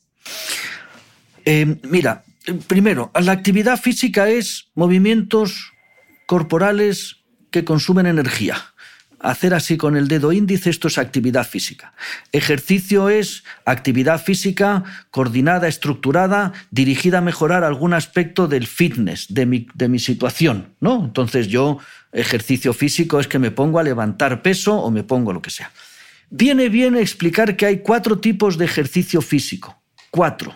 Uno que es ejercicio aeróbico que llamamos el que pone el corazón y la respiración más acelerado. Ejercicio aeróbico es andar, es andar deprisa, es correr, es bicicleta, es elíptica, es en, en fin, cosas de esas. Ejercicio de fuerza, en inglés se dice strength y a veces se confunde resistencia y fuerza. Yo digo ejercicio de pesas, levantar peso, que pueden ser pesas o puede ser levantar el propio peso del cuerpo. El mejor ejercicio de resistencia son las sentadillas. Levantarse de una silla es un ejercicio extraordinario para los cuádriceps ejercicio cardiovascular, ejercicio de fuerza, ejercicios de estiramiento y elasticidad. Las articulaciones si no se mueven se ponen rígidas. Si yo consigo mantener el rango de movilidad de las articulaciones, voy a poder tener más agilidad y voy a poder hacer mejor ejercicio. Y el último tipo son ejercicios de equilibrio por cosas largas de explicar, las personas mayores tienen cierta propensión a tener problemas no de equilibrio de oídos, sino de estabilidad. Por lo tanto, hacer ejercicios para tener una marcha estable es muy rentable. Ejercicios de caminar de puntillas, de caminar de talones, de ponerse en, en tándem, el talón de un pie delante de la puntera de otro. Ejercicios que estimulan el equilibrio son extraordinarios. ¿Cómo se recomiendan? A cada uno se hace el traje a medida. Yo veo al paciente como está, le exploro y a lo mejor este paciente está tan frágil, tan frágil, tan frágil que solo puedo recomendarle que haga sentadillas ayudado porque tiene muy poca fuerza en las piernas. O hay pacientes que caminan. El otro día me decía un paciente jovencísimo de 79 años laboralmente activo. Me dice, doctor, vengo a la consulta porque me he hecho viejo de repente. Caramba, ¿y eso? Y usted hace ejercicio, tengo un gimnasio en casa, tengo un monitor, y me dice, es que los arquitectos ahora hacen los escalones de las escaleras muy altos. Que era una manera muy gráfica de explicarme que le cuesta levantar el pie. Pues habrá que explicarle que tiene que ejercitar el flexor de la cadera, que es el psoas ilíaco, y cómo se hace. Quiero decir, cada uno tiene su traje a medida. Y lo que hay que explicarles es que es bueno que cada día hagan un poquito más no que se metan y hoy hago tres horas de cardiovascular y dos de pesas y mañana estoy roto y ya no quiero seguir, sino cambiar esa tendencia de cada día hago un poquito menos y ahora voy a empezar a cada día hacer un poquito más. Ese es el secreto. Y cada uno tiene su traje a medida. Hablando con de Alejandro Lucía, yo con Alejandro Lucía he puesto con Alejandro Lucía, con su, no con su ayuda, él y yo hemos conseguido poner en pie proyectos de investigación en el que hemos demostrado que señoras de 90 años, de más de 90, alguna de 95, en residencias de ancianos, en un programa muy sencillito de fortalecimiento del cuádriceps, mejoraban la fuerza de su cuádriceps, eran capaces, capaces de mover 10 kilos más después de tres meses de, programa y se caían menos señoras de 90 años de una residencia de ancianos. Ahora tenemos aquí también un programa diseñado con Alejandro Lucía, un programa para intentar prevenir que los ancianos durante su estancia hospitalaria, que en general los tienen todo el día sentados o encamaos, solo con levantarles y que hagan unas sentadillas en el hospital y que den unos paseos por los pasillos, salen menos discapacitados que si los tenemos sentados. Quiero decir, nunca es tarde para empezar a hacer actividad física y los beneficios se ven muy rápidamente. Incontestable. Incontestable. y de eso hay evidencia. Incontestable. Y de eso hay evidencia. Hay evidencia y además hay una cosa buena. Hay evidencia hecha aquí. Cuando yo empecé hace 30 años, hablabas de papeles hechos en Estados Unidos. Ahora hay evidencia aquí. que hemos hecho aquí en Madrid? Que se ha hecho en Pamplona. El doctor Martínez Berilla ha hecho unos papeles extraordinarios publicados en el Lancet que son extraordinariamente buenos. Es decir, lo hacemos aquí en España con población nuestra. Eso es enormemente relevante. ¿no? Esperemos que el mensaje cale, yo espero que sí. Em, ¿Cómo, pensando en las nuevas tecnologías, estábamos hablando antes del diseño de las ciudades, las smart cities, de estas cosas que se habla tanto, ¿cómo afecta esta transformación tecnológica que estamos viviendo ahora a los ancianos? Uf, pues em, seguro que de muchas maneras. Insisto, como lo digo siempre, que los ancianos son muy heterogéneos, es un grupo muy heterogéneo cada vez hay más personas que llegan a estas consultas que se manejan con las nuevas tecnologías, ¿no? Cada vez hay más. Al principio era muy difícil, ahora cada vez hay más. Claro, la gente de 79 lleva ya 30 años con los móviles, pues no tienes que enseñarles a manejar un móvil. La gente que tiene 92, pues quizás no haya cogido la época del móvil, ¿no? Eh, es, una, es a la vez un elemento de ayuda porque me permite poder hablar con mi hijo que está en Londres, me permite hablar con mi nuera que vive en Vallecas, me permite verle la cara. Eso es una cosa extraordinaria, ¿no? El poder verse las caras y poder hablar aunque tu hijo esté en Australia o aunque tu nieta esté en la India. Es una cosa extraordinaria. Eh, el que te permita de una manera dosificada, a mí me admira el decir, pues ayer he estado visitando el Guggenheim de Nueva York pues a través de su página web, es espectacularmente bueno, o que puedas ver las películas que puedas ver, quiero decir, todo eso, eh, todo eso ayuda. Pero también tiene el riesgo, y tengo alguna paciente que está un poco enganchada de estas cosas, ¿no? Y que sale poco porque se pasa todo el día entero, eh, o en las redes, o en internet, o en el solitario, o entiendes. Entonces, creo que como todas las cosas es bueno, pero usado de una manera eh, beneficiosa. Yo siempre recuerdo una frase de Ramón y Cajal, Premio Nobel de Medicina de las mentes más preclaras en la humanidad, no, no en España, ¿no? que decía, eh, ahora esto, les ha dado ahora a la humanidad por viajar en auto, y viajar en auto te hurta el placer de disfrutar del paisaje que solo te lo da viajar en carro. Pues tenía razón, don Santiago tenía razón que viajar en carromato, que ibas a 12 kilómetros por hora, podías ir viendo cómo crecía el césped alrededor de la cuneta y ahora viajamos y hacemos mil kilómetros en coche y no nos enteramos de dónde hemos pasado. Esto es una cosa parecida. Las nuevas tecnologías son básicamente positivas y tienen un papel enormemente bueno en cosas, pero usadas de una manera apropiadamente. ¿no? Mm. Hablábamos justo al principio de cómo eh, ha aumentado la, longevidad y sin embargo en Estados Unidos vienen datos eh, que no sé si deben hacer que nos preocupemos, donde la esperanza de vida ha caído los últimos años, de hecho en 2017 78,6 años y esta es una tendencia que parece que también se, se replica en Reino Unido. ¿Crees que es algo que ocurrirá aquí también o no?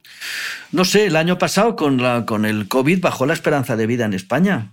Claro que bajó, porque cuando se empieza, si uno mira las gráficas esas Momo, mortalidad mensual que publica el Ministerio de Sanidad, son espeluznantes, espeluznantes, ¿no? El pico de mortalidad que hubo directamente relacionado con el COVID, murió mucha gente, que no había muerto a esa edad el año anterior. Moría mucha gente con 70, con 72, con 75.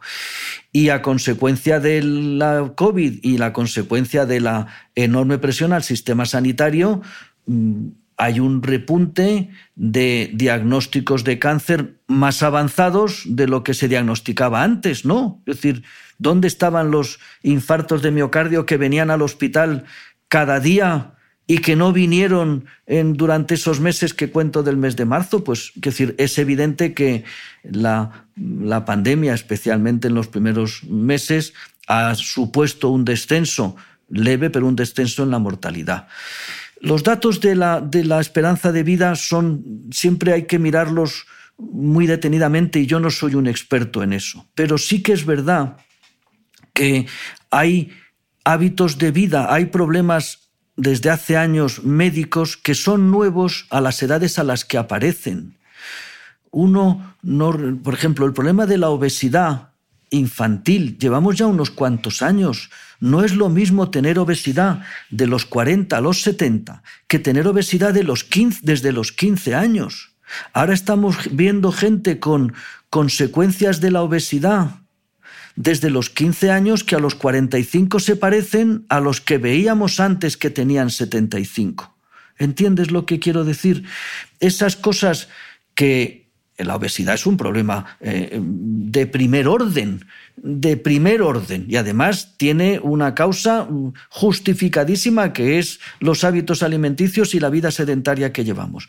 Eso puede explicar también que ahora que haya gente que esté por un que esté falleciendo a edades más tempranas. En el lado contrario, la medicina sigue avanzando y cada vez se hacen cosas que antes mataban y ahora no matan. Es decir, ahora la gente no se, no se muere de hepatitis, que antes sí, tenemos una medicina que cura la hepatitis. Ahora hay unas técnicas que se hacen en hematología que cierto tipo de problemas hematológicos severos que hace tres años, tres, no hace treinta, tres años mataban, ahora se curan. Quiero decir, por un lado tenemos cosas que avanzan, pero es verdad que esto de los hábitos sociales, de la, em, de la prevalencia de obesidad, de sobrepeso y de vida sedentaria, sí que tengo la sensación de que tendrán consecuencias en quizás una disminución o en determinados tipos de grupos una disminución de la esperanza de vida. ¿no? No es igual tener diabetes o tener obesidad desde los 12 que tenerla desde los 50. Es, a nadie se le escapa que no es igual. ¿no? Antes de que te pida que saques de nuevo la bola de cristal para cerrar el podcast, te voy a lanzar la última pregunta, eh, porque arrancamos el podcast hablando de la dependencia, de la discapacidad, y me gustaría hablar de un paciente invisible que no tiene ninguna enfermedad, pero que también se siente seguro en tu consulta, y es el cuidador ¿no? de estas personas de gran discapacidad.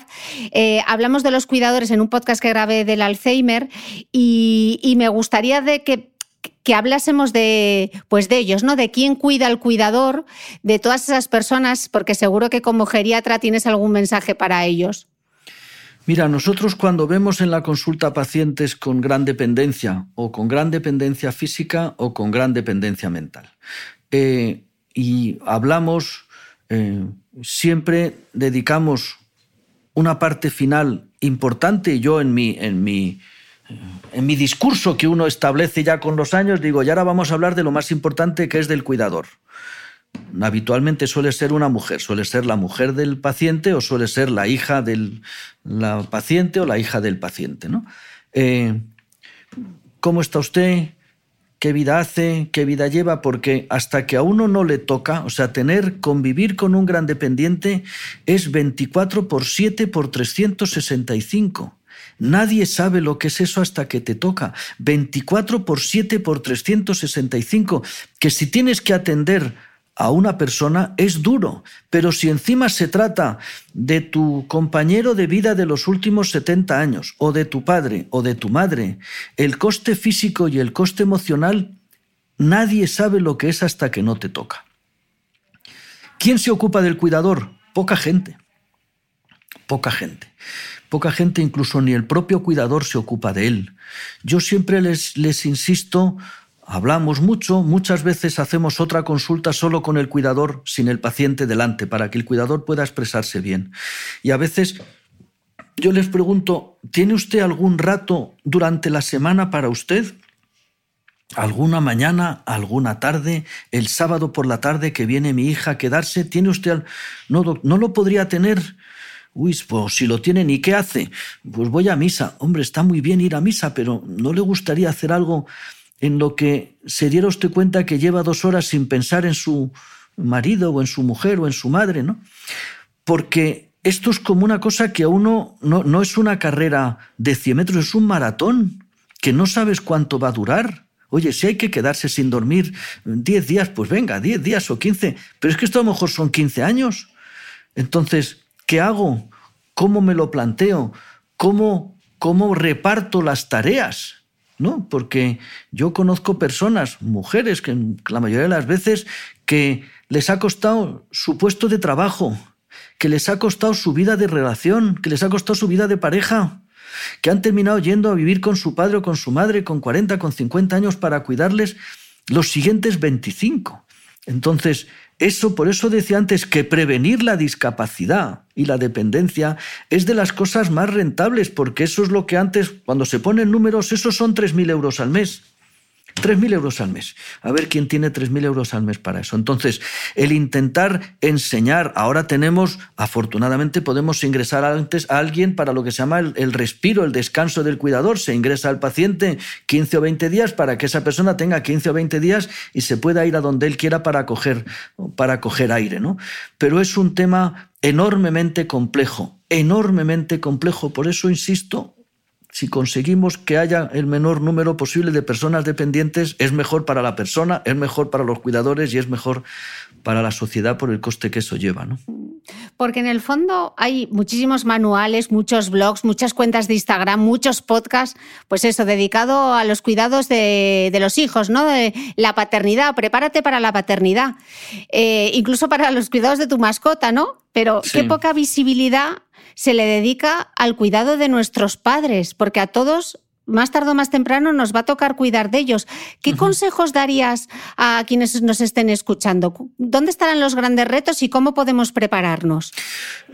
Vuelvo un poco a lo de siempre, manteniendo, o sea, intentando que los padres estén lo más sanos posibles el mayor tiempo posible, uno conseguirá no tener que cuidar a los padres, sino tener la enorme suerte de poder disfrutar, tener unos padres que tengan 103 años y el hijo tenga 80. Eso es un poco el reto, el intentar, el intentar que los padres estén lo más activos mentalmente, el ofrecerles cosas para que les guste, para que aprendan, para que estén.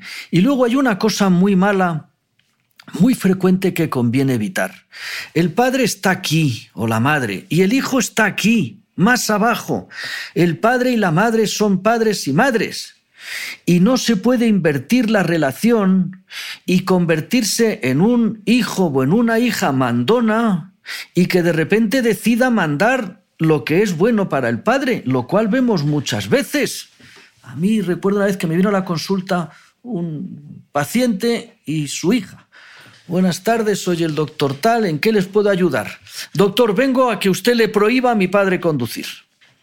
Pues ha terminado la consulta porque primero yo no soy quien para prohibir, no tengo autoridad para prohibir y no es mi estilo.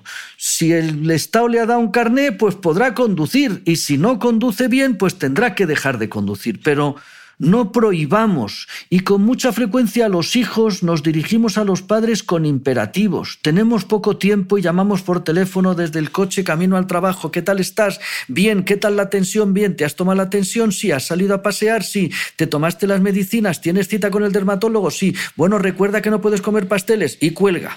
Y al rato llama otro hijo que también va de camino al trabajo y tiene poco tiempo y le dice, ¿qué tal estás, madre? Pues estoy muy bien, ¿qué tal has dormido bien? Y la tensión bien, no salgas a no sé qué, cuidado con no sé cuánto, ya te ha dicho el médico que tienes porque tienes, porque tienes, porque tienes, y cuelga. Y a mí me dicen los pacientes, es verdad que les tiro de la lengua, con mucha frecuencia, doctor, la gente solo se dirige a mí para mandarme. Entonces yo les recomiendo a los hijos que se quiten el imperativo de la boca. El padre o la madre no tiene que.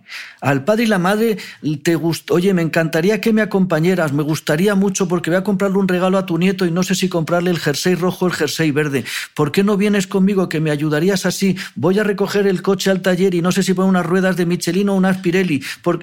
Eso, seguir manteniendo la relación padre-hijo, eso augura que el padre siga y la madre, los padres sigan, sigan estando en el sitio en el que tienen que estar. Cuando les aniño, les quito la autoridad, les impongo, los manejo, eso no suele ser bueno, ¿no? No, no suele ser no suele ser recomendable, ¿no? Hace poco fui a ver a una señora a su casa y me llamaron y voy a ver y me habló una señora muy mayor, muy mayor y le digo, eh, buenos días, buenas tardes, vengo a ver a, la vengo a ver y dice, no, no, doctor, no viene usted a verme a mí, viene a ver a mi madre. Y su madre tenía 107 años y la hija tenía 83. Y la madre, en fin, estaba en una condición, la que sea. Y hace poco me llamó la hija para comunicarme que había muerto su madre y que no se hacía la idea de que ya mi madre hubiera muerto y tenía 107 años. Eh, no, no estoy diciendo que tenemos que seguir pensando que los padres son eternos. Lo que digo es que mientras estén los padres, los padres son padres y los hijos somos hijos, aunque el padre tenga 100 y la hija tenga 75. Y como tal hay que tratarlo en condiciones normales. Si resulta que el paciente ha perdido sus facultades y que está demenciado y que quiere salir de casa a las 2 de la mañana y que quiere acuchillar al vecino, por supuesto hay que impedirlo. Pero eso de que se va imponiendo y va perdiendo autoridad, yo, yo vuelvo al ejemplo de mi abuela. En mi casa, mi abuela tenía su dormitorio, era la única que dormía sola, porque era la persona más importante de la familia, era la, la abuela, tenía la autoridad. Yo era el pequeño y yo tuve mi primera cama con ocho años, porque no había cama para mí, yo dormía donde, me, donde caía. Pero la, abuela tenía su cama y allí no se ponía una cama para el niño de ninguna manera. El niño no tenía cama y dormía con otro hermano. Eso de quién es la autoridad creo que es una cosa buena y seguir manteniendo la relación de un padre con un hijo, que significa que con la que sea comento lo que me gusta, le pido consejo, le transmito cosas, le cuento cosas. No, te voy a hacer lo que te voy a decir lo que tienes que hacer. Esto no lo comes, esto te lo comes, esto te lo pones, esto no te lo pones. Y al final eso no facilita ni el envejecimiento satisfactorio ni facilita una buena relación en la casa, ¿no? Bueno, hoy te he propuesto un viaje que te he hecho ministro. Eh, te, he hecho una conferencia con, con, Bezos. saca por última vez la bola de cristal y hazme una predicción, venga, de cómo será la sociedad del futuro. Joder, qué cosas me preguntas tan difíciles. ¿Cómo será la sociedad del futuro? Uy, es que es difícil pensar cómo será o no pensar cómo le gustaría a uno que fuera, ¿no? O cómo te gustaría que fuera. No sé, a mí yo creo que a mí me gustaría, es más fácil decir como, es que las predicciones te, digo que me gustan poco, ¿no? Porque las predicciones al final pues es un tiro al aire, ¿no? Y me gusta poco y me gusta poco intentar respaldarlas con cosas. Me, me siento más cómodo diciendo cómo me gustaría. Yo creo que esta época que vivimos, que insisto, no solo en España, sino en el mundo, y hay muchos papeles que explican lo que yo digo, es la mejor época de la historia esta época en la que vivimos es la mejor época de la historia. ¿Se muere gente de hambre? Sí, pero es la época de la historia en la que se muere menos gente de hambre. Quiero decir, ¿hay pobreza? Sí, pero es la época de la historia donde hay menos pobreza en el mundo. Entonces es la mejor época de la historia y los avances científicos van a velocidad de vértigo. No creo que acabemos con el envejecimiento ni que veamos el fin del fin del fin del envejecimiento, pero a mí lo que me resultaría más eh, más estimulante porque lo veo. Yo cuando veo un señor, a mí me gusta viajar, y cuando veo una pareja de, parecen 90 años, que van viajando juntos, en avión, o en barco, o en tren, y se van a un sitio, o les ves en un museo, o les ves en, el, en un restaurante cenando, o les ves en el lobby del hotel que van que la gente pueda disfrutar hasta edades muy altas de una buena condición física. La discapacidad es una canallada, es una canallada para el que la tiene y para el que tiene que cuidar, es una canallada. En una buena situación física, en una buena situación mental, disfrutando de la vida que es extraordinaria, aunque no tenga mm, fortunas de dinero ni tenga lujo, sino la vida, el salir, el pasear. No sé qué día hace donde estás tú hoy, pero aquí en Madrid hace un día que es un pecado, con el cielo azul, que pasear por la calle es un gusto, que alguien pudiera salir, pasear, disfrutar, juntarse con amigos con amigos, muchas veces me dicen, doctor, el otro día me decía una señora con 93 años, doctor, es que mis amigos se han muerto todos. Pues échese amigos más jóvenes. No, quiero decir, el tener gente con la que compartir cosas. Y algo importante es el seguir siendo importante en tu entorno familiar. Es una barbaridad arrumbar al abuelo o a la abuela. Digo abuelo en términos familiar, yo jamás me refiero al mayor como abuelo. Es una barbaridad arrumbarlo, quitarle la autoridad, No estoy diciendo que siga mandando y que diga con quién se casa la nieta o qué carrera hace el hijo. No me refiero a esas chorradas, me refiero a escuchar la voz de alguien que tiene una experiencia vital de 85 años. Caramba, eso es un tesoro.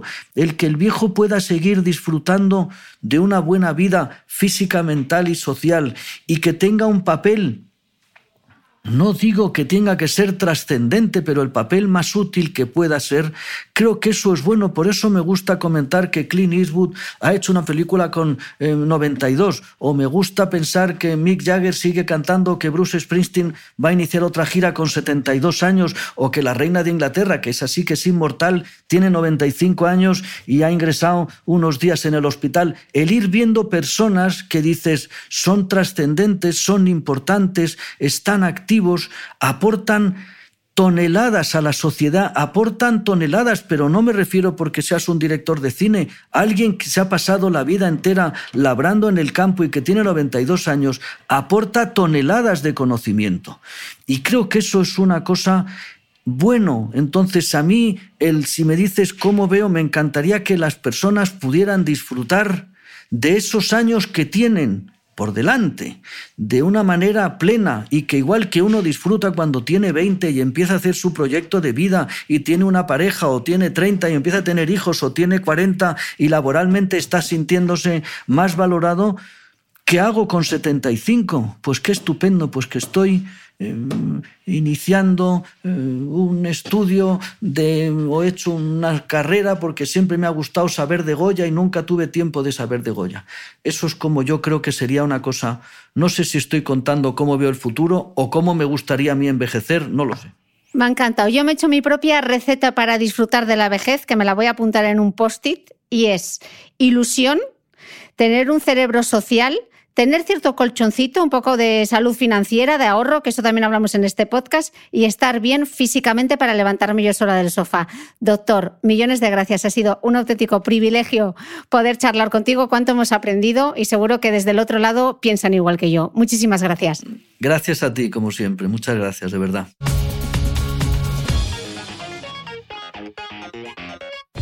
No olvides que todas las notas de este capítulo están en mi blog de beautymail.es. Además, si no quieres perderte ninguna entrevista, suscríbete al podcast de Cristina Mitre en tu reproductor de podcast habitual. Y un último favor, si me escuchas en Apple Podcast, regálame unas estrellas y déjame una reseña, porque así ayudas a que este podcast siga creciendo. Muchas gracias y nos escuchamos de nuevo el próximo domingo. Bye.